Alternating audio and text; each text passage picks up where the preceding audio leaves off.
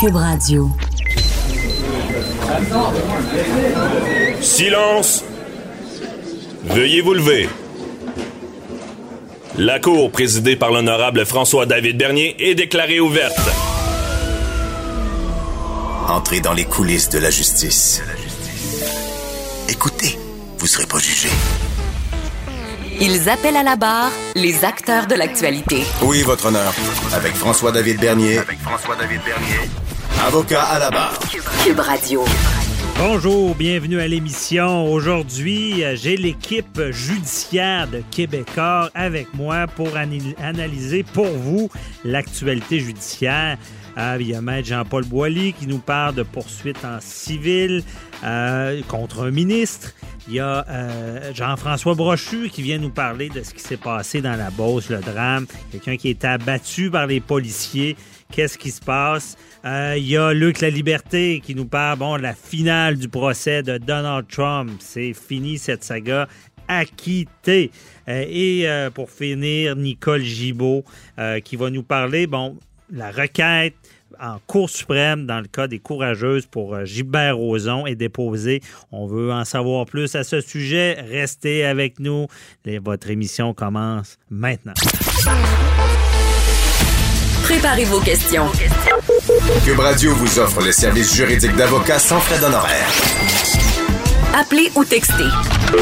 187 Cube Radio. Cube, Cube Radio. 1877 827 2346. La présidente du euh, conseil d'administration du groupe TVA poursuit le ministre Fitzgibbon.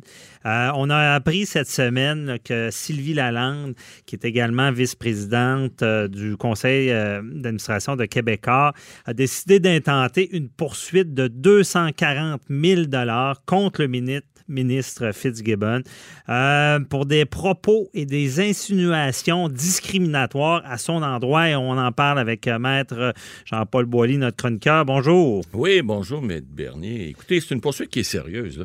Souvenez-vous que ça, c'est tout dans la saga de Capital Média. Euh, le ministre, souvenez-vous, avait privilégié la coopérative. Et puis, à l'époque, euh, on sait que notre grand patron, M. Pierre Carpello, voulait lui regarder ça, puis voulait faire un offre. Comme toute personne d'affaires voulait regarder ça. Puis il avait dit à l'époque, écoutez, moi, j'aimerais mieux un modèle d'affaires qui fonctionne. Puis on l'avait dit à l'émission, on avait dit, écoutez, nous autres, au lieu d'une coopérative dans lequel un gouffre sans fin, dans lequel le gouvernement va toujours mettre de l'argent, on, on souhaite le meilleur pour, pour ces journalistes, ces employés-là, mais prenez donc un modèle qui fonctionne. Puis si des gens veulent faire compétition à M. Pellado, ben qu'ils le fassent. Les démarrés l'ont fait pendant des années, que d'autres le fassent. Or, ce que le ministre avait fait, écoutez, là, je veux pas juger de la poursuite parce que ce qu'on a vu cette semaine, euh, bon, c'est une somme qui est réclamée de 100 000 pour des dommages moraux. Il y aurait également une somme de 90 000 pour des dommages pécuniaires qu'elle devra démontrer. Puis elle veut également euh, un, montant parce que vous savez maintenant, on peut réclamer des dommages dits punitifs hein, quand on veut punir Ouais. quelqu'un. Réclame 50 000 pas pour elle, pour remettre à des- un organisme de charité, probablement son choix ou que la Cour pourra choisir. Alors ça, c'est comme donner une leçon à quelqu'un. Bon, je dis pas qui a tort, qui a raison. Sauf que dans ce dossier-là, on a vu que, bon, Madame Lalande, c'est pas de sa faute. C'est une femme intelligente. Or, elle est présidente du conseil de groupe TVA et vice-présidente du conseil de Québécois. C'est pas une tarte, là. Et puis, ça donne qu'elle est membre du conseil d'administration de Desjardins également. Alors, M. Fitzgibbon a fait probablement un propos qui a peut-être regretté. Il semblerait qu'ils se sont rencontrés après, mais ça n'a pas donné rien. C'est pour ça qu'il y a une poursuite. Qu'est-ce qu'elle avait dit? Ben, on avait déjà Il parlé, il y avait effectivement, Euh, y avait effectivement laissé entrevoir, puis c'est pour ça qu'on dit dans la poursuite, là, j'ai pas tout lu, mais on parle de propos et insinuations. Ça veut pas dire que dit que madame était pas ci ou pas ça, mais quand tu insinues que quelqu'un, puis c'est ça l'idée en droit, c'est qu'il faut comprendre, là, lorsque les avocats regardent ça, ce genre de poursuite-là, c'est qu'il faut voir les propos, c'est dit par qui, puis ça insinue quoi? On peut dire que quelqu'un, t'es donc gentil. Finalement, on l'envoie promener. Mais on prend des mots, puis on insinue des choses qui font en sorte que ça attaque la réputation d'une personne. Alors, dans ce cadre-ci, ce qu'on avait dit, c'est que, on sait bien, Desjardins n'est pas d'accord pour appuyer, parce que souvenez-vous, on parlait d'un financement qui n'était pas attaché encore, on parlait peut-être d'un- d'un fonds syndical, puis de Desjardins, puis là, Desjardins m'a annoncé, non, nous autres, ça ne nous intéresse pas, le modèle d'affaires ne nous intéresse pas. Alors là, ils ont sauté aux conclusions, ils ont dit, on sait bien, Madame Lalande est sous le conseil d'administration de Desjardins, puis Ben, c'est drôle. Desjardins ne veut pas embarquer. Peut-être que Mme Lalande ça aurait été euh, peut-être pas soudoyée, mais peut-être influencée par le fait qu'elle est également euh, vice-présidente de Québécois puis présidente du groupe TVA. Alors, moi, je dis, excusez, bullshit, là. Ben, a- Ça n'a rien à voir parce que d'abord, elle s'est retirée quand- lorsque le vote est arrivé. Puis les gens sur les conseils d'administration, il faut comprendre, là. Oui, les gens peuvent se parler. Oui, les gens peuvent des fois s'influencer.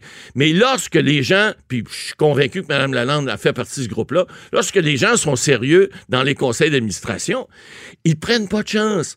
Ils- non seulement se retirent, ils se retirent des votes, mais se retirent des discussions, pas juste quand ils sont en conflit d'intérêts, quand ils sont en apparence, quand sont en apparence de conflit d'intérêts. Alors, c'est sérieux. Vous savez, il y a des procès-verbaux. Moi qui étais secrétaire d'Assemblée de plusieurs conseils d'administration, on a des procès-verbaux dans lesquels on note tout, tout, tout ce qui pourrait être problématique, les dissidences, etc. Je vous dis pas qu'on n'oublie pas un petit peu de temps en temps, ça peut arriver, mais il reste que c'est- des organismes qui sont sérieux, puis aujourd'hui, tout est enregistré. Mhm. Alors, il n'y a pas de chance à prendre. Est-ce que le ministre dit, je suis pas juge, là, c'est pas moi qui va décider Ben, de le ça. ministre, là, pour résumer, ce qu'il il vient dire, ah, il vient, il vient assumer dire quelque chose là, qui est non fondé, disant qu'elle se servait de, de sa position chez Desjardins Ben, pour, qu'il avantager le groupe TVA. C'est Ben, ce que je comprends dans la transaction Euh, de Média Capital. C'est pas tout à fait ce qu'il a dit.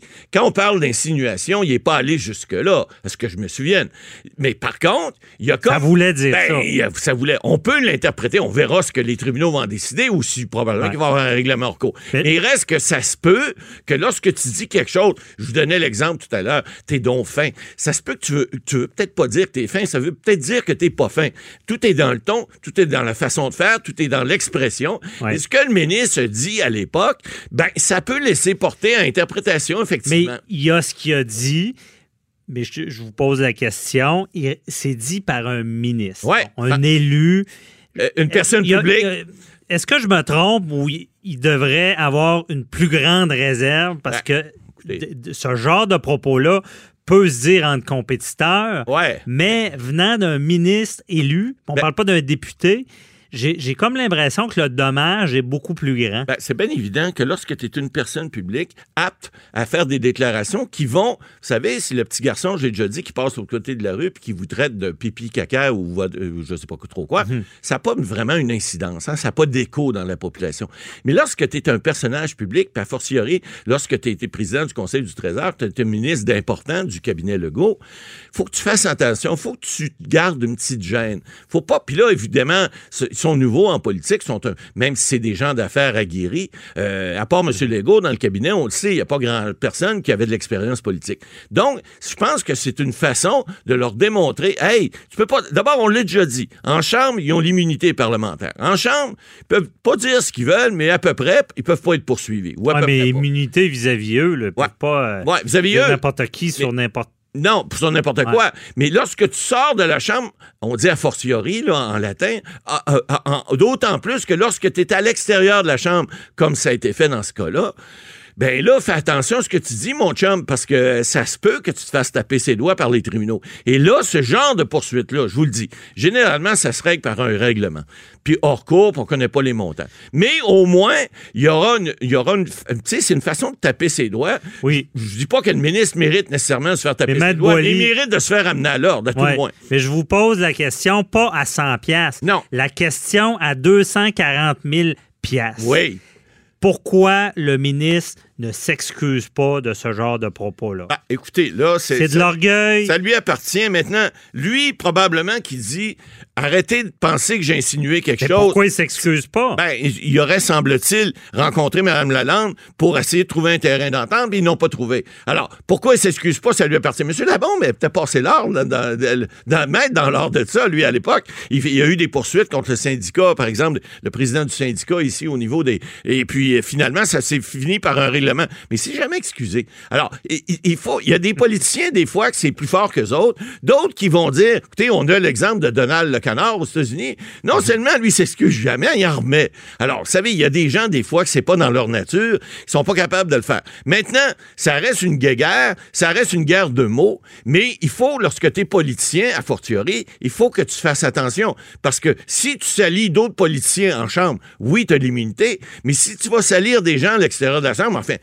je dis pas salir, mais tu vas ternir la réputation ou insinuer des choses qui sont manifestement fausses, en tout cas qui apparaissent fausses, ben là, tu risques de te faire taper ses doigts. Puis les tribunaux sont là pour ça. Hein. On, s'entend-tu que ce genre de propos-là, si c'est pas avéré, c'est carrément inutile? Ben, c'est pas utile euh, parce que dans le fond, euh, regardez ce qui s'est passé après. Desjardins, c'était tellement, ben, ça semble être faux. Desjardins, après, dit, écoutez, on va refaire nos devoirs, on va regarder, on va voir ce qu'on peut faire parce que je sens, au moment où on se parle, sont toujours dans le décor. La coopérative est partie. Bon, ils n'ont pas finalisé, ils n'ont pas tout, euh, ils ont pas tout ficelé le, financement, ce que je sache au moment où on se parle, là, la première semaine de février, mais il reste qu'ils sont quand même là. Donc, ça se peut. vous savez, des fois, il y a des décisions d'affaires. On dit, on sait bien. Moi, je vous le dis à l'émission, c'est à nauséam, le Maître Bernier, depuis le début. Les on sait bien de ce monde, là. Écoutez, restez chez vous, mangez votre petit pudding, là, puis prenez pas de décision. Parce qu'on sait bien, on règle pas des choses comme ça. Il n'y a pas d'on sait bien. Il y a des analyses qui se font.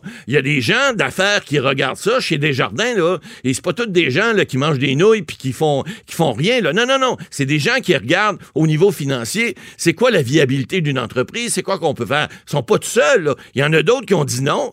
Puis là, de dire que quelqu'un, parce que est membre de d'autres conseils d'administration, parce que je sache, c'est pas juste ceux-là qui est membre, c'est une personne intelligente, puis là, dire, ben là, on sait bien parce que, je m'excuse, monsieur le ministre, vous faites pas de partie de la gang qui mange les petits puddings ou les, petites nouilles, j'ai rien contre ça, là, mais vous, là, vous avez des opinions, puis vous avez un, suivi, hein, vous êtes, vous êtes médiatisé. Alors, mhm. quand vous parlez, là, tournez-vous la langue cette fois, comme disait ma mère, et puis essayez de penser que ce que vous dites, ça va probablement avoir un écho, un écho beaucoup plus grand que n'importe qui d'autre, n'importe quel kidam qui se promène dans la rue. Alors, ce que Mme Lalande fait ça, ben moi, évidemment, comme avocat, je peux pas décourager ça. Je me dis, vous avez fait quelque chose, vous avez causé un tort à quelqu'un, puis c'est un principe. Vous savez, en droit civil, s'il y a un dommage qui a été causé par quelqu'un, ben la personne en est responsable. Évidemment, les montants demeurent aléatoires, mais lorsqu'on dit qu'on a un montant, on réclame un montant pour dommages punitifs puis dommages pécuniers, lorsqu'on dit 90 000 bon,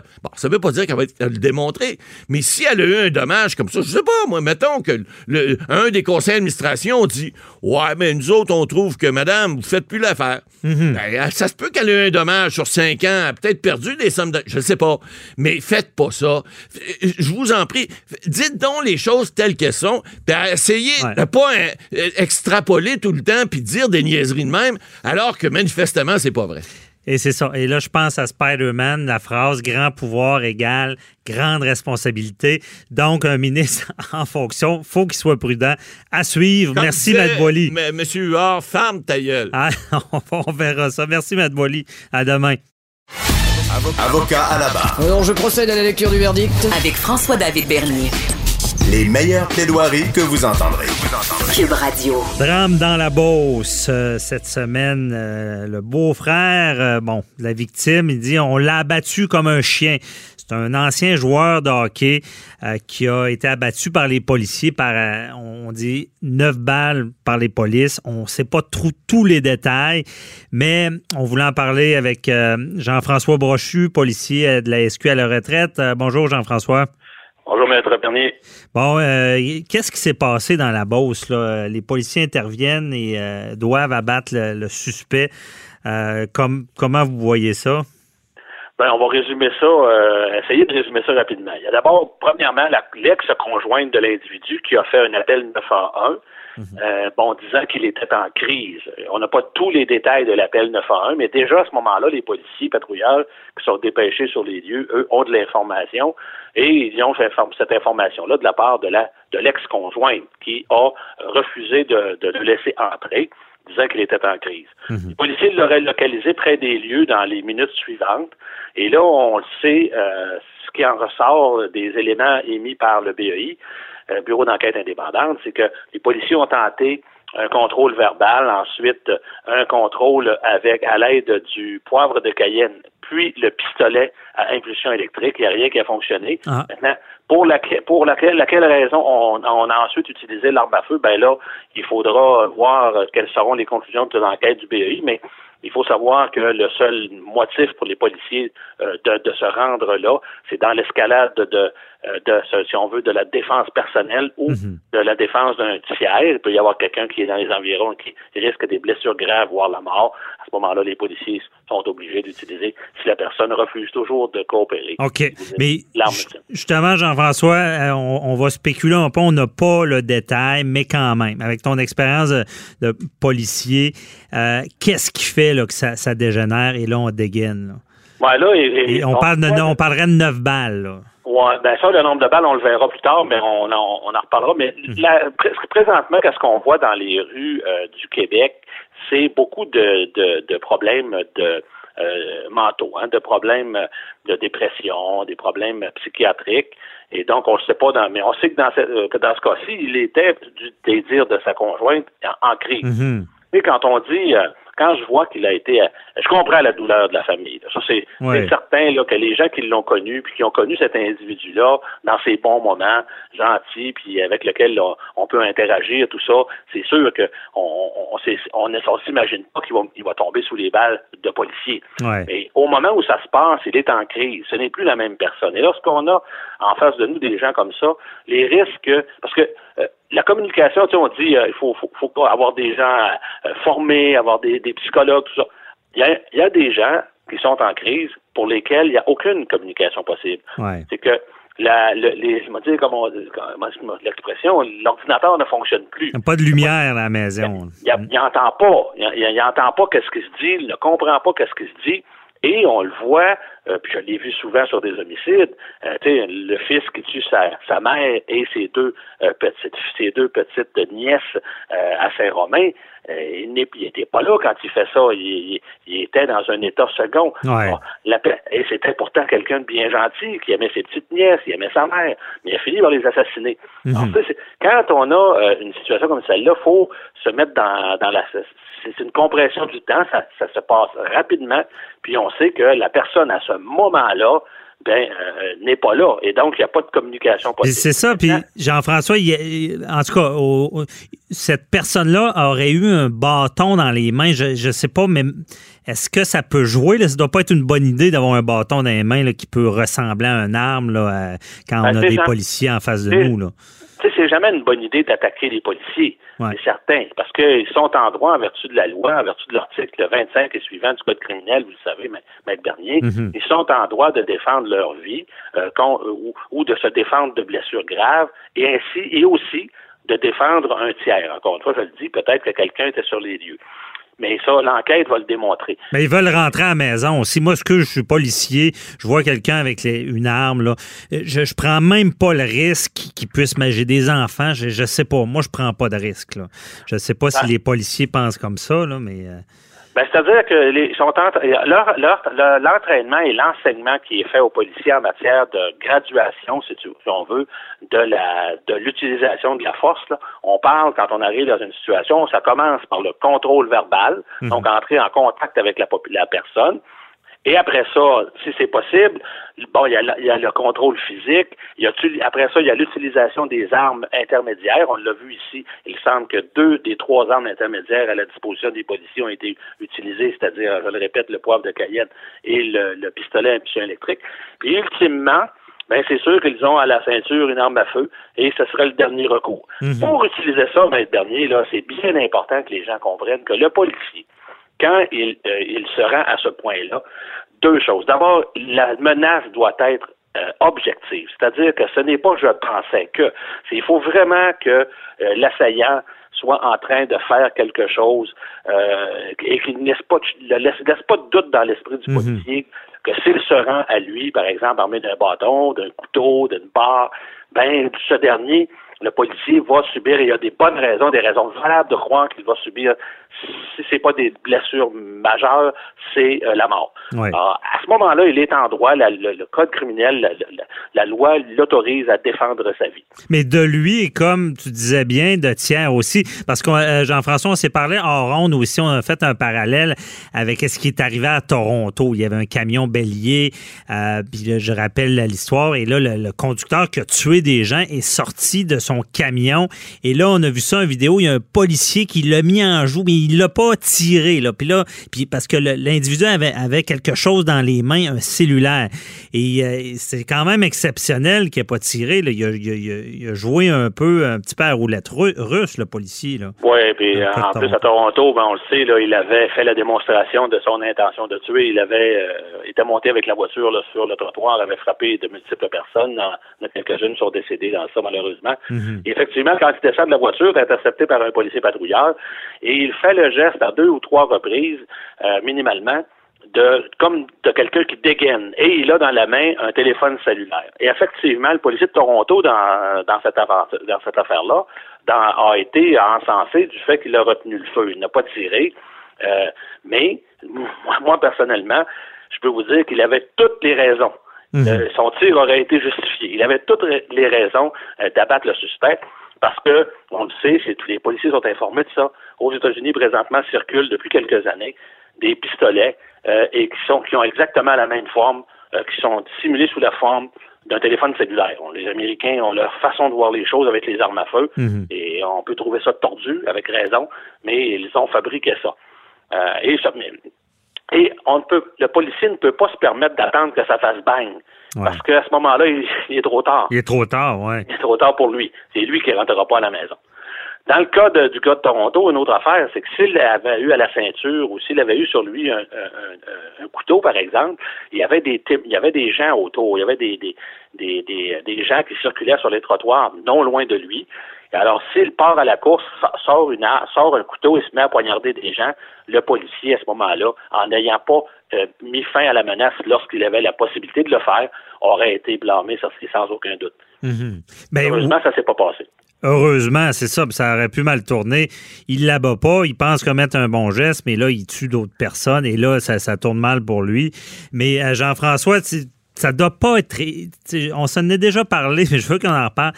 Prendre la décision de tirer. J'imagine que tu as déjà été confronté à y penser, du moins. Ça doit pas être évident. Là. Non, et euh, euh, puis on peut pas se mettre dans la peau de la personne qui, qui, qui est confrontée, qui est, qui est placée devant cette situation-là. Vous l'avez dit, je l'ai déjà été euh, personnellement. Et euh, moi, j'avais pas tiré, mais mon partenaire l'a fait. Mhm. Euh, et bon, il a abattu l'individu qui nous, qui nous pointait avec une arme. Mais alors donc ça, effectivement, ce sont des décisions qu'on on, chacun et, doit l'expliquer. C'est sûr que présentement, le policier qui est impliqué dans cette affaire-là, moi je sais pour en avoir fait plus d'une centaine d'enquêtes indépendantes et, mhm. et, je peux vous dire qu'on ramasse des policiers à la petite cuillère. C'est la dernière chose qu'ils veulent euh, qu'il leur arrive. Ouais. Euh, Mais psychologiquement, il y a un impact. Là. Il, y a très, il y a un impact très important. C'est sûr, là, puis encore une fois, là, je suis pas en train de pleurer sur le sort du policier. Non, non, on ne prend pas parti. On s'entend là que, que c'est très, très dur qu'est-ce qui arrive là. Mais, mais, je veux juste dire, mettre ça en perspective, c'est dur des deux côtés. Ben oui, c'est un drame. Ah, je voudrais revenir, M. Bernier, sur le, fait qu'il y aurait eu, il y aurait eu neuf coups de feu tirés. Oui. Euh, bon, ça, c'est possible, OK? C'est possible. Quand, tant et aussi longtemps que euh, les policiers sont entraînés, ils doivent le faire. Là. D'abord, premièrement, on va enlever ça de la tête des gens, là, puis on va, on va se dire clairement. Quand les policiers utilisent l'arme à feu, c'est que, on l'a dit tantôt, la, menace est sérieuse, elle est objective, et mm. donc ils doivent la faire cesser. Une, un pistolet de, de les policiers, les, les, les, pistolets que les policiers portent à la ceinture, ce ne sont pas des armes extrêmement précises. Ce sont des armes précises d'une certaine précision jusqu'à une certaine distance qui est très courte. Quand, quand une cible bouge, par exemple une personne qui se dirige vers un policier, ben, l'enseignement, c'est de tirer centre-masse, vers la plus grosse masse, parce qu'on ne veut pas tirer à côté puis aller euh, qu'une balle entre dans une maison derrière ouais, je comprends. un innocent. Alors, il faut s'assurer de frapper la cible. Et, euh, et on va le, policier est entraîné à tirer tant et aussi longtemps que ça reste debout et que la menace se, dirige vers lui. OK. Donc, c'est pas de l'acharnement de dire je vais y mettre neuf balles. C'est, ben, puis après ça, ben, s'il y a deux ou trois policiers qui tirent, ben, chacun va en avoir tiré deux ou trois, mais euh, tant et aussi longtemps que c'est debout, euh, ça doit, ça, on doit tirer parce que on ne sait pas si on a atteint avec la, la, la personne. Il n'y a Ouais. aucun moyen de savoir ça. Là. Peut-être que le, le projectile est passé à côté. Peut-être que la personne est tellement intoxiquée parce qu'il y a des cas où des- d'intoxication à des drogues chimiques où les gens ne, ne, ne sentent absolument rien. C'est seulement quand on, quand l'ordinateur, disons ça comme ça, quand le sang arrête de monter au cerveau, Ouais. la personne va s'effondrer, mais la douleur, elle n'est pas là pendant tout. Ah, OK. Alors, alors, il y a un paquet de facteurs qui peuvent faire, qui peuvent justifier ou non que euh, il y a eu neuf, neuf coups de neuf, coups de feu tirés. OK. Bien expliqué, on comprend bien. euh, Puis, tu sais, comme on dit, c'est un drame. Euh, on- le BEI, Bureau d'enquête indépendante, fera la lumière. Merci beaucoup, Jean-François Brochu. Très éclairant. On se reparle pour un autre dossier. Bye-bye. Bienvenue. Bienvenue. Avocat à la barre. Avec François-David Bernier. Des avocats qui jugent l'actualité tous les matins. La saga du procès de Donald Trump qui s'est terminée cette semaine. Donald Trump acquitté. Euh, si on avait pris des paris, on aurait gagné, mais pas grand monde qui aurait, qui aurait parié de l'autre bord disant qu'il allait perdre. Et évidemment, pour la finale, on, on voulait en parler avec Luc La Liberté. Bonjour. Oui, bonjour François David. Bon, merci d'être avec nous. Et on en a parlé, ça fait deux ans qu'on en parle. Et là, c'est final, acquitté. Euh, comment tu vois ça là, cette semaine? As-tu des, des détails euh, qui t'ont marqué à, à suivre ça, euh, j'imagine, passionnément? Oui, ben écoute, on avait d'ailleurs c'était une très très grosse semaine en, en politique américaine, la procédure de destitution, mais le discours sur l'état de l'Union où mine de rien le président était pas acquitté au moment où il l'a prononcé, donc c'est déjà une situation particulière. Un Mhm. président accusé euh, qui n'est pas acquitté, qui vient se présenter entre autres devant les démocrates qui l'avaient accusé, qui le poursuivaient. Euh, grosse semaine aussi bien sûr parce qu'on votait du côté des, des démocrates, donc beaucoup d'actions. Puis ben un des faits marquants, tu as bien raison, euh, Donald Trump qui est acquitté. On avait dit, ben, si c'est un procès devant un jury dans un tribunal normal, une procédure strictement judiciaire, ben, Donald Trump peut sortir de là en disant, écoutez, je suis blanc comme neige, on n'a rien retenu, vous vous êtes acharné pour rien. Ouais. Ce qui vient, ce qui vient teinter un peu le résultat, bien entendu, c'est qu'on a demandé du côté des démocrates à entendre de nouveaux témoins, ce que la majorité républicaine a refusé. Puis, au terme de cette procédure-là, où les sénateurs sont venus présenter leur argumentaire, ben pas de surprise, euh, on a décidé de l'acquitter. Mhm. Comme c'est un comme c'est un processus politique, ben, bien entendu, il reste toujours ben, l'image, la perception qui se dégage de ça, ben, que l'enjeu était très partisan. Si on est républicain, on s'acharne contre les démocrates en disant qu'ils ne voulaient que le traîner dans la boue. Ben, si on est démocrate, ce qu'on dit, c'est ben, il s'en est bien tiré parce que finalement, nous détenions d'autres informations, puis le président a menti à la Mhm. population américaine. Mais moi, ce Euh, procès-là, Luc, c'est vraiment, ça me fait penser, ça, c'est un procès euh, que, que quelqu'un subit, mais le juge, c'est son grand chum, puis il dit d'avance, tu vas gagner, puis qui fait Oui, voilà. tout pour exclure la preuve pour le faire gagner. C'est quand Ouais, même particulier, là. Tout à fait. Puis on avait déjà évoqué ça. C'est euh, c'est une. euh, Puis il y a bien des gens, en fait, il y, a, il y a des gens qui sont très partisans, qui ont suivi ça, qui s'intéressent à ça. D'autres qui, comme moi, sont plus intéressés par, par la procédure puis par le fonctionnement des institutions. Mais il y a plein d'Américains, soyons honnêtes, qui en ont ras-le-bol aussi. Et Mhm. pourtant, tout ça visait à. euh, c'est une vaste campagne pour l'opinion publique. On est en campagne électorale. Donald Trump doit montrer qu'il est fort. Puis, ce qu'il peut dire, et il l'a mentionné là, dans la journée de jeudi, c'est grosso modo, il n'y a rien qui me colle à la peau. Vous avez essayé avec le rapport Mueller, vous avez essayé avec la procédure de destitution, et en, en date de jeudi, ben écoutez, j'ai 49% de la population américaine qui Ben oui. satisfaite de mon travail. D'où no- Donc- no- notre, euh, notre surnom euh, affectueux qu'on lui a donné à l'émission, euh, Donald le canard. Il n'y a rien qui colle Voilà. dessus. Donald Duck, c'est certain. Là. Et là, il, il se pavane avec le journal acquitté, puis c'est c'est- Voilà. il est fort. Là. Voilà, puis effectivement, son image, si, si l'élection avait lieu aujourd'hui, moi je pense que les démocrates auraient très peur d'être vaincus. Ils vont Mhm. avoir peur au mois de novembre aussi parce que ça va être serré. Mais c'est- une très bonne semaine si on ne parle que de l'image puis du taux de satisfaction. Si on s'intéressait à la justice, bien sûr, on ne peut pas dire justice a été rendue. C'est un, jugement qui est politique. Et pour te montrer à quel point cette question-là peut traîner, mais Mhm. on risque de perdre l'attention de beaucoup, beaucoup d'électeurs, Ben, qu'est-ce qu'on a fait après le procès? Les républicains ont dit, euh, ben, OK, maintenant que c'est terminé, nous, ce qu'on aimerait au Sénat, c'est travailler sur le rôle d'Hunter Biden en Ukraine, qui est le fils de l'ancien vice-président, puis actuel candidat Joe Biden. Donc, on n'a pas laissé mourir l'histoire. On a dit, nous, on veut quand même revenir à la charge. On pense que l'ancien vice-président, qui peut toujours affronter Donald Trump le 3 novembre, euh, nous, on veut continuer d'enquêter là-dessus. Et les démocrates de leur comté ont dit, OK, vous n'avez pas voulu entendre de nouveaux témoins au Sénat, ben nous, les témoins, on va les faire revenir à la Chambre des représentants. Ceux qui se sont offerts, comme John Bolton, qui est l'ancien conseiller à la sécurité nationale, ceux qui se sont offerts pour venir au Sénat et que vous avez refusé, ben nous, on les invite. Donc, en fait, le dossier est même pas mort. Est-ce que ça veut dire qu'il pourrait... Est-ce que les, les, démocrates seraient assez, comme on dit en bon québécois, game, de revenir avec une procédure de destitution avec des nouveaux éléments?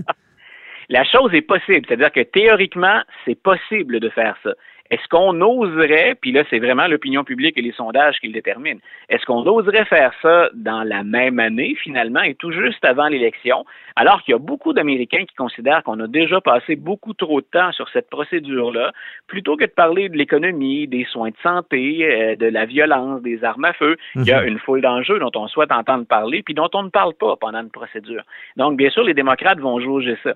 Mais en même temps, on pourrait laisser encore, hein, c'est, le supplice de la goutte, ben, euh, continuer à cumuler des informations encablantes sans accuser le président. L'idée, L'idée, il faut vraiment l'envisager dans ce sens-là. Il y a peut-être des gens qui le font pour des motifs strictement très, très nobles, mais c'est carrément électoraliste pour la grande majorité des législateurs américains. OK. Parce que dans notre système, on appellerait ça de l'abus de procédure. Je veux dire, là, s'il revenait en tentant encore de, de... Parce que, tu sais, il y a toute une question d'image, comme tu le dis, puis je voulais t'entendre sur deux choses, deux personnes. Bon. Pelosi, qui est au discours, qui prend le discours de, Donald Trump et qui le déchire, mais vivement. Là. Comment tu vois ça, ce genre d'attitude-là? Est-ce que elle, euh, ça va lui nuire dans le futur? Il me semble, j'ai trouvé ça quasiment. Euh, c'était même pas digne d'un film, là. C'était plus loin que ça. Ben, écoute, ta, question, elle est, ta question, elle est particulièrement intéressante. Il y, a, il y a deux avenues, puis on va voir ce que vont choisir d'emprunter les Américains dans, mhm. ce dossier-là. Nancy Pelosi, là, elle a décidé, quand elle déchire le discours, puis son attitude face à Donald Trump, elle est ferme. grosso modo, c'est t'avais envie de te battre, ben voici, je suis l'adversaire. Mhm. Grosso modo, le message qu'elle envoie, c'est Barack Obama aurait jamais fait ça. M. Obama disait, hein, quand, quand les gens acceptent de jouer dur puis que c'est pas noble, nous, on va s'élever. Hein, when they go low, we go high. Puis ah, Obama avait récupéré ça. Donc, clairement, on n'est plus là. Est-ce que les Américains auraient souhaité une approche plus respectueuse des institutions? Donc, en fait, ça se passe tout ça à la Chambre des représentants. Puis c'est quand même la speaker de la Chambre et le président des États-Unis. Donc, grosso modo, ce qu'on vient de dire, c'est dans la game, le respect des institutions puis la civilité dans un débat. Nous, on vient de laisser tomber ça. Mhm. Euh, en même temps, Mme Pelosi, elle peut rassurer des gens. On se rend compte que Donald Trump est très, très partisan. Dans son discours sur l'État de l'Union, il ne s'adresse qu'à ceux qui votent pour lui. Ben, Mme Pelosi sait très bien qu'à la prochaine élection, jusqu'à maintenant, on a un léger avantage. Alors, ce qu'elle veut montrer à ses partisans, c'est je peux jouer dur. Et c'est pas vrai qu'une femme va se laisser marcher sur les pieds par Donald Trump. Et je pense que c'est le message qu'elle envoie. Mhm. Grosso modo, Monsieur le Président, vous avez voulu nous faire un show de télévision et mentir à la population. Je vois pas pourquoi je ferais preuve d'un plus grand respect. Et elle s'est assurée, c'était carrément chorégraphié, scénarisé. elle s'est assurée que les caméras de télévision étaient braquées sur le document au moment où elle le déchire, et pas qu'une seule fois, quatre fois. Ah ouais, mais en tout cas, elle, aurait dû se présenter contre Donald Trump parce qu'elle est vigoureuse, là. Elle est vigoureuse. Ah oui, puis c'est son attitude. Elle a décidé, elle, on, fait front. Elle le qualifie, elle le qualifiait assez régulièrement d'intimidateur de, ou de bully, comme on ben utilise parfois l'expression. Ben, grosso modo, si vous voulez sortir les bras puis jouer dur, Nancy Pelosi est capable de faire ça aussi. Ben oui, puis elle a pris pour lui en plus. la grosse affaire. Je sais pas ce qu'elle dit dans ses prières, ça doit pas Je sais pas si c'est ah, très bénéfique. En même temps, François David, si on se soucie du, caractère sain, de la bonne santé puis de la bonne marge de nos institutions, ben là, les démocrates peuvent plus euh, être vierges dans ce dossier-là. Ce qu'on reproche à Donald Trump, on se livre au même jeu. Certains mhm. vont dire, ben, écoutez, c'est une guerre, puis dans une guerre, ben, on n'a pas le choix. Hein, ça fait des victimes collatérales. En même temps, on peut plus nécessairement accuser Donald Trump de ne pas respecter les institutions quand on utilise la même stratégie. Est-ce que ce sera la bonne pour gagner? Peut-être. Mais moi, je l'observe du côté, ben, comment fonctionnent nos institutions. Euh, rappelle-toi qu'au Sénat, une des rares interventions du juge en chef de la Cour suprême, qui est M. Steve Roberts, John Roberts, Mhm. ça a été pour rappeler euh, aux sénateurs leur devoir puis l'endroit où ils se trouvaient. Grosso modo, c'est baisser le ton puis changer le discours. Vous n'êtes Ouais. pas n'importe où. Vous êtes au Sénat américain, puis grosso modo, le monde vous regarde. Et ça a été une de ces rares interventions, puis il l'a reproché autant aux démocrates qu'aux républicains. Ben oui. Moi, je pense que les démocrates ont contribué à renforcer euh, le, le- le statut de Donald Trump. On s'en était parlé. Je me disais, au, au lendemain de son acquittement, ça va être quelqu'un, je pense, encore plus fort. Puis au lendemain de sa réélection éventuelle. Mais on en reparlera une autre fois. Je voulais t'entendre aussi, là, là, son nom m'échappe, le, pseudo-juge qui a défroqué de, de- de- du reste des juges, des, des- des républicains. Comment il s'appelle encore? C'est euh, celui Ah, dire des, des sénateurs? Ouais, des sénateurs. Ouais, c'est Voilà, ça. c'est euh, l'ancien candidat à la présidence puis l'ancien gouverneur du Massachusetts, Mitt Romney. Ouais, Mitt Romney, c'est ça. Lui, ça aussi, le, le il président va- il va oui. tellement être la cible du président. Je ne sais pas. euh, comment tu vois ça, toi? C'est quelqu'un qui peut se permettre de, de, de et son, son siège, il est sénateur de l'Utah. Son siège est assez confortable et surtout sa réélection, là, c'est, il n'est pas dans le prochain cycle électoral. Mhm. Euh, Mitt Romney, il l'a invoqué, puis pour plein de gens, ça, ça, on disait, ben, je viens de parler de la noblesse ou de la morale, de l'éthique au sein des institutions. Dans les notes qu'il a laissées pour expliquer sa décision, il a dit, ben, un, il y a l'intégrité du système, puis moi, j'ai fait, j'ai prêté un serment comme quoi je rendrais un jugement qui n'était pas partisan. C'est ce qui explique que je me prononce contre le président. Puis de l'autre côté, il a parlé de ses valeurs religieuses. Et ça, on sait qu'aux États-Unis, les valeurs religieuses, ben, c'est, c'est une thématique, c'est, c'est- c'est quelque chose qui vient rejoindre les gens.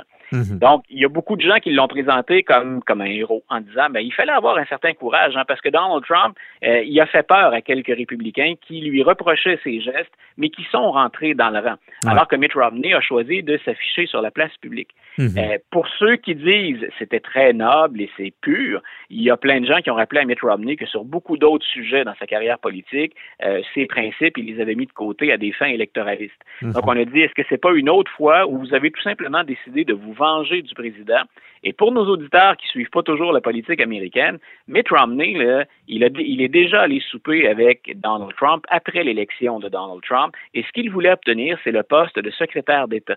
Et Ah. Donald Trump avait utilisé Mitt Romney en disant, vous voyez, même quelqu'un comme Mitt Romney vient manger avec moi. Ah. Donc on a fait, on a fait une photo op, hein, on a pris les images. Le président a dit, regardez, je suis copain copain avec Mitt Romney. Et le lendemain, il a confirmé qu'il ne serait pas. euh, Aïe, aïe, aïe, aïe, aïe. Donc, il y, a, il y a aussi, il y a aussi fort probablement dans les intentions de Mitt Romney un petit désir de vengeance, retourner, comme on dit parfois, un chien de sa chienne. Ben oui, ça sent la vengeance un petit peu.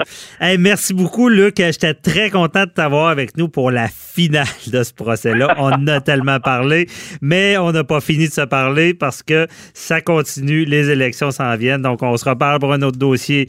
Bye bye. Bonne journée. Bye bye.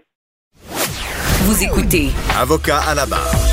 Le prédateur sexuel Pascal Montembeau de Trois-Rivières contestera sa peine consécutive de 103 années. Oui, vous avez bien compris, 103 ans de prison. Euh, tout ça, dans le fond, c'est parce que le système prévoit, avec certaines infractions, des peines minimales. Euh, dans son cas, plusieurs infractions avec une peine minimale de une année cumulée. Au départ, on était à peu près à 163. On finit avec 103. Et euh, ce genre d'accusation dont on parle, c'est du leurre informatique, avoir rendu accessible du matériel sexuellement explicite, incitation à des contacts sexuels, production et possession de pornographie juvénile, euh, une liste longue de crimes qu'on dit, bon, sérieux, parce que le, le- le système prévoit maintenant, depuis Harper, un minimum, le juge est lié, il doit mettre un minimum d'une année par infraction, et on se demande, est-ce que c'est possible qu'il y aurait à, passer 103 ans? On, revient quasiment avec les histoires du procès Bissonnette, qu'au départ, on était à 150 ans, et on voulait y voir plus clair avec euh, notre chroniqueuse Nicole Gibault, juge à la retraite. Bonjour. Bonjour, François David. Bon, euh, est-ce que ça peut être possible, ça? Euh, Parce qu'on a parlé beaucoup avec Bissonnette de cumuler tout ça, mais là, c'est un autre Ben, on n'est dossier. dans- On est, ouais, c'est un autre dossier complètement. là. On n'est pas dans des meurtres multiples. Ouais, c'est ça. Euh, on est dans des accusations où, où- où ce qui est important de comprendre, c'est un sujet intéressant euh, pour que les- le public soit en mesure de comprendre une peine minimum.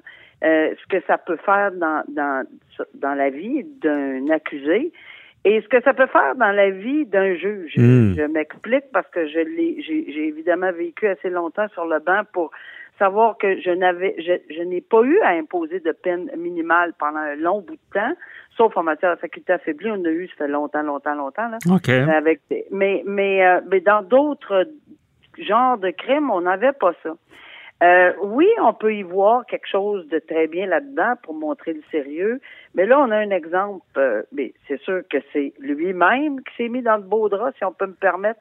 Oui. 163 chefs d'accusation, comme tu l'as dit, de l'heure d'in- euh, d'incitation, contact sexuel, c'est des productions de matériel. Ces victimes avaient de 7 à 17 ans. Hmm. C'est- vraiment terrible de- de- d'entendre le détail. Et il a plaidé coupable à 103 de ces accusations qui commandent chacune d'entre elles un minimum d'un an chacune. Donc, une victime, un dossier, une infraction, une peine minimale d'un an par victime. Alors, ça fait 103. Est-ce que c'est raisonnable de penser qu'on va accorder et on va donner? Ben, parce que c'est plus rendu de la raisonnabilité. Ouais. C'est la loi qui l'impose. Mais- La loi impose dans chaque cas. Mais lui, dans sa défense, va demander de déclarer la peine minimale d'un an dans chaque cas inconstitutionnelle. Ça ne veut pas dire qu'il n'aura pas 25 ans de prison si jamais c'était déclaré. On comprend le système, là. Parce que c'est sûr que c'est des crimes odieux, des personnes vulnérables, des jeunes victimes. Et on veut qu'il y ait une sentence qui reflète le sérieux de tout Évidemment. Et on veut pas un an pour toute la gang, excusez l'expression. Mais euh, j'ai besoin de comprendre, parce que j'ai, euh, Nicole, pourquoi euh, habituellement on sait que notre système c'est des, des, des peines euh, euh, concurrentes. Donc c'est un, deux ans, un an d'un dossier, ça va tout être en même temps. Euh, pourquoi les peines minimales sont euh, sont consécutives en partant? hein? Ben ici, c'est parce que bon d'abord c'est intéressant aussi cette question-là parce que peine concurrente, peine consécutive, euh, c'est c'est- c'est important de souligner c'est quoi. Mhm. Peine concurrente, normalement, ce qu'on on applique des peines concurrentes lorsque on a une euh, une trame d'événements euh, dans un contexte quelconque. Euh, C'est-à-dire qu'il y a eu, euh, bon, euh, pendant la journée, cinq, six infractions de commises. Et dans les circonstances, on a une peine qui va englober la journée, mettons, si on peut donner un exemple comme ça. Mhm. La peine sera concurrente pour toutes les infractions, mais on va prendre en considération la quantité d'infractions aussi, la trame des événements, puis le sérieux, puis les circonstances. OK. Quand on parle de peine minimale, euh, et, et- et c'est une chose, quand on parle de peine consécutive, c'est comme, le exemple, le lundi, on commet une infraction sur, avec une victime.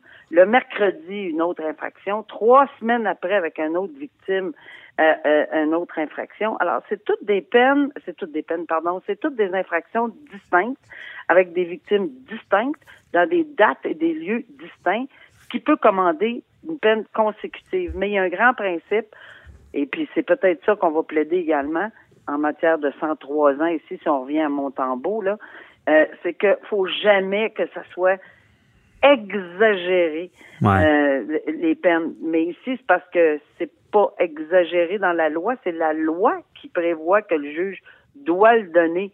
C'est pas un juge qui se réveille le matin puis qui dit ça me tente de donner 103 ans puis qui appelle à 103 chefs d'accusation. Il y a vraiment devant lui ou elle une, une sentence minimale à chaque fois. Mhm. D'où l'importance de, de, de comprendre que la peine minimale est souvent contestée. Puis je m'explique aussi, si tu me permets. euh, Oui, vas-y, ben, c'est que- contesté. Comment ça, on impose ça au juge? là? Ben, c'est parce que c'est exactement ça. Pendant des années, euh, OK, au début, bon, euh, on a jaugé avec ça, puis euh, on a... Mais tout de suite, on s'est aperçu que, un instant, là, la discrétion de- du tribunal, c'est beau d'imposer un an, mais des fois, ça nous aurait tenté d'en donner peut-être plus, mais dans d'une autre façon. Mhm. Je vous donne un exemple, puis je l'ai vécu sur le banc directement, là, per- personnellement. Tu sais, il y a une personne que j'aurais vraiment voulu accrocher pendant deux ans moins un jour. Pas au pénitencier, parce que ça méritait pas tout de suite le pénitencier, mais ça méritait une sentence très sévère. Deux moins un, on est à la porte de l'université du pénitencier, là. On n'est plus au secondaire, là. Ouais. Alors, deux ans moins un jour, je voulais l'imposer, mais en sursis, c'est-à-dire à, à- à purger dans la collectivité, mais j'étais le genre de juge À la maison. c'est trois, quatre mois, là. Ouais. Mais moi, j'étais particulièrement sévère. Je demandais que, moi, de les suivre. Mon sursis, je le suivais tous les trois, quatre mois. J'étais pas, il y avait pas beaucoup de juges, mais en fait, je pense que c'est une des seules qui le faisait. Je, je demandais à l'accusé de revenir, puis il fallait qu'on me dise où il était, qu'est-ce qu'il avait fait, qu'est-ce qu'il était. Tu, tu vérifiais vraiment vérifiais restaient chez eux. là. Ah, c'est bon. Je, le- je le vérifiais et je peux dire qu'il y a certains de mes collègues qui trouvaient un petit peu euh, drôle de faire ça, mais moi, jamais. Ben, Je vais te dire, Nicole, la crainte du public, c'est ça. C'est c'est que les gens fassent ce qu'ils veulent puis que ça soit pas vérifié. Mais c'est vérifié. Ben- puis là, qu'en plus, quand le juge vérifie. Puis moi, d'ailleurs, Nicole, je me semble que tu m'as déjà compté tu t'es pas déjà ramassé à côté de, de quelqu'un qui était au cinéma puis qui devait pas. J'ai comme ce souvenir-là. Absolument, absolument. Mais si tu me permets, François-David, je vais juste terminer. en disant vas-y. Que, que sur la discrétion, ben là, moi, moi, je le prenais très au sérieux. Pas parce que les agents de surveillance, les, les surveillants sont pas bons. C'est pas ça. C'est parce qu'il y en a beaucoup. Mais moi, je me faisais un devoir. Puis c'est le statut de juge. On s'entend-tu que quand il revenait devant moi, puis que je demandais des explications, ben c'était très, très, très pris au sérieux. Donc, Il comprenait. deux ans moins un jour, lorsque une sentence minimale d'un an est, impo- euh, euh, est prévue au code, c'est impossible. J'ai Ah. plus cette discrétion-là. Je peux plus donner deux moins un. Je peux plus le surveiller tous les deux Parce que des fois, ce que tu dis, ton 2 moins 1 va être plus sévère parce que le 1 an Ben minimum, il y a quand même accès à la libération conditionnelle maintenant au un tiers. Là. mais pas en sursis. Il n'y en Ouais. a pas de ça en sursis. Deux anecdotes, j'ai plusieurs, au moins, je dirais trois, quatre fois, qu'à deux ans, moins un jour, surveillé tous les deux mois par les agents de surveillance et par moi tous les deux mois, euh, il est revenu, les gens revenaient en disant, je suis. On peut-tu m'envoyer en prison? C'est long. Ben, D'ailleurs, la, po- la- la- la croyance populaire, c'est que la prison à la maison, c'est comme facile, mais moi aussi, j'ai vu du monde, c'est priver quelqu'un de sa liberté, c'est difficile. là. J'ai- Hey, j'ai- écoutez, là, Ouais. moi, je, je- écoute, je, je leur disais, bon, garde, entre telle heure et telle heure, on peut pas sortir du tout. Mhm. Mais pas du tout, sauf pour aller à- chez le médecin, telle affaire, telle affaire. Les Il urgences. faut toujours demander la permission. Ça veut dire qu'à chaque fois que vous voulez aller faire, en tout cas, il y a, il y a beaucoup, beaucoup de... de c'est pour ça, c'est pour ça que d'imposer ça au juge, il y a, il y a des avantages. C'est le gouverneur Harper qui voulait euh, renforcer Absolument. certaines peines, ben, les crimes sexuels, les mineurs, tout ça. Mais il y a des désavantages. Puis on, on pense aux policiers même. Il y a dernièrement qu'il y a eu quatre ans minimum. Là, je pense que c'est un, je, je, dans- dans- je me rappelle plus du aucune dossier. discrétion possible. Aucune Ouais. Mais ça peut être dangereux au final. Oui, là. C'est la, la décision de la juge Joël Roy là, qui, euh, je pense, qui est en appel présentement pour Mhm. le policier qui avait effectivement euh, tiré sur un individu qui s'était qui Oui. était au volant d'un véhicule, un jeune individu. Maintenant, deuxième anecdote, oui, c'est vrai. J'étais, euh, c'est pas au cinéma, c'est en public, là, dans un endroit euh, public. Et euh, où il y avait, euh, je, je pense que c'était une orchestre de blues ou quelque chose du genre. Puis, puis la personne à côté de moi, ou deux personnes à côté de moi, avaient non seulement été là à 9 heures le soir, alors que le couvre-feu, je l'avais mis à 6 heures, mais avait une bière dans les mains. Aïe, aïe, aïe. Ça, c'est digne de regardé film, ça va. visage, et j'ai fait, ah bon, ça va bien. Le matin, je venais de lui donner un sursis. Le matin. Ah, Le matin, interdiction de prendre de l'alcool, d'être chez lui entre telle heure et telle heure et de rentrer chez lui avant 6 heures le soir. Et il est à côté de moi. Alors, je peux, je, je, je, je suis tout simplement retourné au palais de justice le lundi. J'ai annoncé à tout le monde, au procureur de la couronne, que tel individu était là, puis j'ai dit, faites votre enquête, moi, j'ai rien d'autre à dire. Aïe, aïe. Bon, lui, lui, il a pas vraiment, mais vraiment pas été chanceux dans son affaire. Imaginez aller à un spectacle et là, il pensait pas que les juges pouvaient avoir un peu de fun. Et là, il se ramasse à côté du juge. juge. non, c'était pas, euh, c'était pas pour lui quelque chose, mais j'ai jamais vu quelqu'un avoir euh, cette Ben, il- ça, ça valait ça valait la peine puis je je, je n'ai plus jamais entendu parler. Euh, je sais pas si je pense qu'il avait déposé un, un bris en tout cas. Mhm. donc tout ça pour dire que le, la peine minimale nous empêche euh, la, la discrétion d'être appliquée. Il y a des bons côtés dans certains cas il y a des très mauvais côtés dans d'autres. Et ça a été euh, euh, la Cour suprême a été saisie de ces dossiers-là en peine minimale, puis euh, Ouais. évidemment, euh, tous ces motifs-là, la, la Cour suprême est assez frileuse sur les peines minimales. J'ai hâte de voir, on verra, parce que moi, je le dis souvent, le système Judge Make là, tout ce qui est common law, ben, droit criminel, tout ça, c'est quand même spécial d'imposer des choses à un juge. Mais en tout cas, on verra. Merci beaucoup, euh, Nicole Gibault, là, très éclairant encore une fois.